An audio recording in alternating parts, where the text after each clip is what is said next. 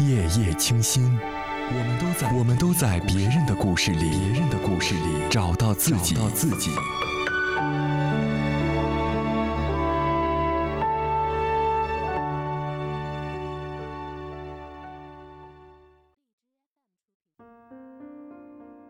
各位好，今晚我想要分享给大家的故事叫《真正的教养是常怀善意之心》，来自作者莫小叶。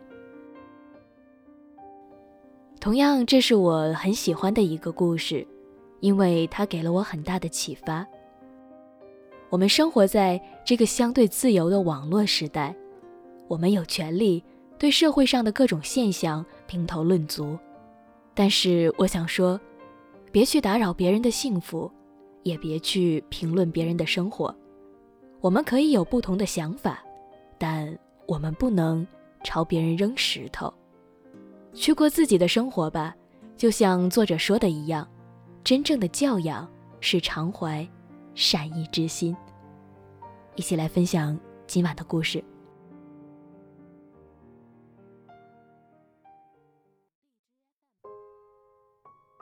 近来，一则微博引起了很多人的热议。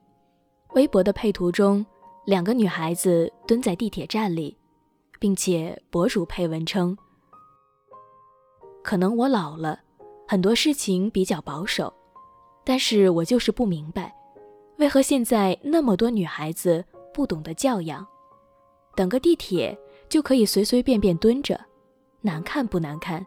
谁教他们的？”这是什么生活习惯？不可否认，初看这条微博，第一感觉确实觉得两个女孩子蹲在那里不太雅观。但随之而来的第二个念头却是：她们为什么要蹲在那儿？也许是两个女孩来这里旅游，逛了一天，精疲力尽，趁着等地铁的间隙，蹲在地上歇一会儿。也许其中一个女孩子遇到了生理期，蹲下来会舒服一些。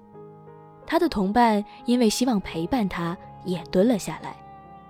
可能性有很多种，而每一种似乎都比没教养这个简单粗暴的结论更容易推测。两个女孩蹲着等地铁，没有妨碍任何人，更没有违反任何规定。上升到教养层面，实在是博主小题大做了。其实，在地铁里蹲着的事儿，我也是遇到过的。刚过完春节，我坐地铁去赴同学聚会，在行进的地铁里，看见一个女孩蹲在地上，手扶着列车的栏杆，身旁还放着一个大箱子。我的第一反应是，这个女孩刚回家过完春节。也许是赶了很久的火车太累了，地铁上又没有座位，只能蹲着歇一歇。正这么想着，另外一个女孩走了过去，他们低声交谈了几句。只见第二个女孩从包里拿出一块糖，撕开包装，递给了蹲在地上的女孩。蹲着的女孩道声谢谢，吃了糖，过了一会儿恢复了体力，便站了起来。第二个女孩一直站在他身边陪着，后来他们相继下车。很显然，蹲着的女孩是低血糖，可是却只有另外一个女孩伸出了援手。至少看到这一幕，我的心里是暖的。心有莲花，便能看见莲花；而心有粪土，便只能看见粪土。发那条微博的博主。我也并不认为他的修养有多么高尚。或许真正的教养，不是只看到表面现象就不问事实的妄自揣测，更不是把自己标榜在道德制高点上的任意指责，而是常怀一颗善意之心，做好自己该做的事，去帮助可以帮助的人。如果你不能帮助，那么至少。请不要轻易诋毁。每个陌生人的背后，或许都有不为人知的故事。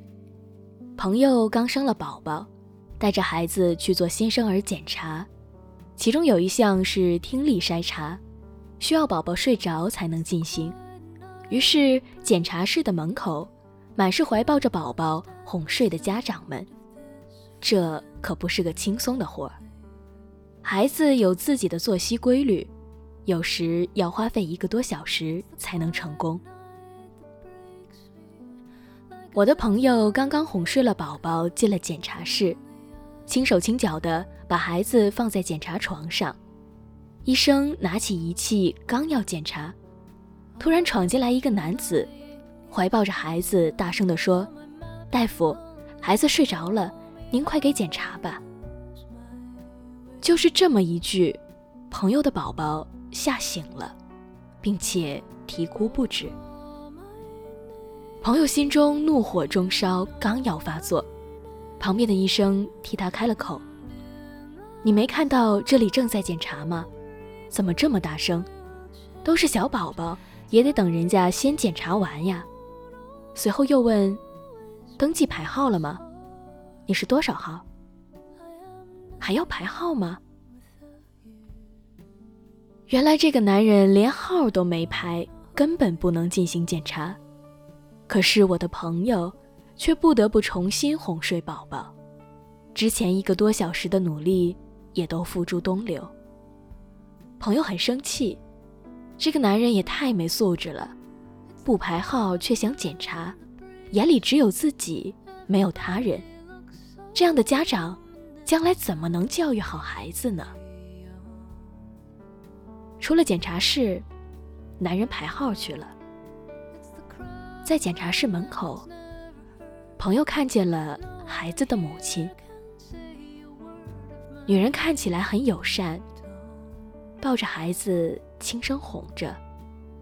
朋友气不过，把刚才发生的事情和女人说了一遍。女人非常诚恳的道了歉。聊天中，朋友才知道，男人抱着的宝宝。在怀孕时便被诊断为宫内发育不良，孩子五个多月了，许多发育特征都低于正常指标。这是他们第二次来进行听力检测，因为之前一次检查时，宝宝听不到任何声音，而被诊断为听力不合格。朋友呆住了。同样刚刚成为年轻妈妈的她。真的很难想象，那么可爱的宝宝，却有着这样的遭遇。她也不敢想象，如果这样的事情发生在她的家庭，她会是一种怎样的心情？再想一想那个男人，他似乎已经能够理解一位父亲的爱子之心。他或许是因为太过焦虑，才做出刚才那样莽撞的行为。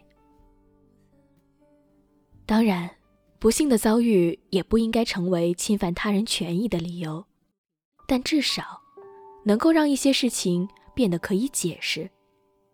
对于陌生人，我们无从得知他们背后究竟隐藏着怎样心酸的故事。如果换作是我们，遇到这样的情况，谁也不能保证不会和他们一样变得烦躁和焦急。考察一个人的真正素养需要时间。也许，这个世界上的坏人并没有我们想象的那么多，而我们的局限在于只看到了表面。最后，朋友把自己排的号让给了他们，而那个孩子的听力检查仍然没有通过。朋友说：“只能把祝福送给他们一家。”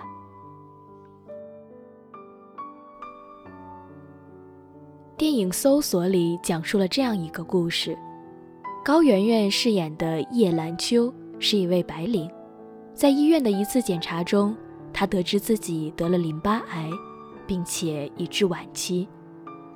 从医院出来，坐上公交车的她，因为心情不好而没有给一位老人让座，在众人的指责之中，他没好气地回了一句：“要坐坐这儿”，并指了指自己的大腿。这一幕刚好被一个媒体实习生拍下来了。经过媒体的无限放大，加上一直怀疑叶兰秋与自己丈夫有染的老总太太暗中火上浇油，导致叶兰秋被人肉搜索。在网络上，人人都在骂叶兰秋的道德沦丧，骂她是小三，公众的情绪被无限的发酵着。而媒体，则故意隐去了叶兰秋道歉的视频，持续着引导着舆论。最后，叶兰秋以自杀告终，才平息了整个事件。拍下公交车一幕的实习小记者似乎没错，他的新闻敏锐度告诉他这个事情能火，他要在电视台站稳脚跟。而节目的主编似乎也没错。他要挖掘新闻点，做出有关注度的新闻。他要升职、买房、买车，让家人过上更好的生活。老总的太太似乎也没有错。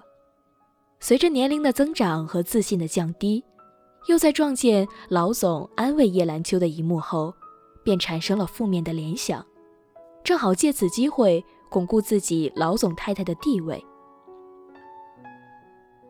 那些大骂叶兰秋的网友，分明也是在捍卫尊老爱幼、维护原配的道德正义，谁又能说他们错了呢？是的，他们没有一个人做错了，但他们却联手杀死了叶兰秋。叶兰秋这个癌症患者本该享受生命里最后的安宁，可是公众的舆论却先癌症一步。夺走了他年轻的生命。他无声地控诉着，静静地离开了这个只看重表面的世界。电影中，电视台记者口口声声地说：“我们要做的就是还原事实的真相。”但是，亲眼所见的，就一定是真相吗？他们并不知道，他们口中所谓的真相，全都是。子虚乌有的盲目判断。流言猛于虎，杀死叶兰秋的是一群毫不相干的陌生人，并且手不血刃。在这个全民狂欢的网络时代，当我们躲在手机和电脑的屏幕背后，站在道德制高点上，对陌生人的行为嗤之以鼻、指指点点的时候，难道我们的道德就真的无可指摘吗？或许，我们真正需要的，不是盲目的跟从和浮躁的转发，而是宽容的理解和理性的判断。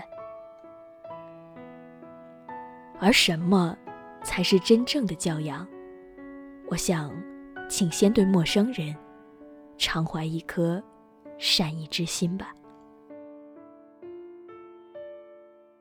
好了，各位亲爱的听友们，今晚的节目就是这样了。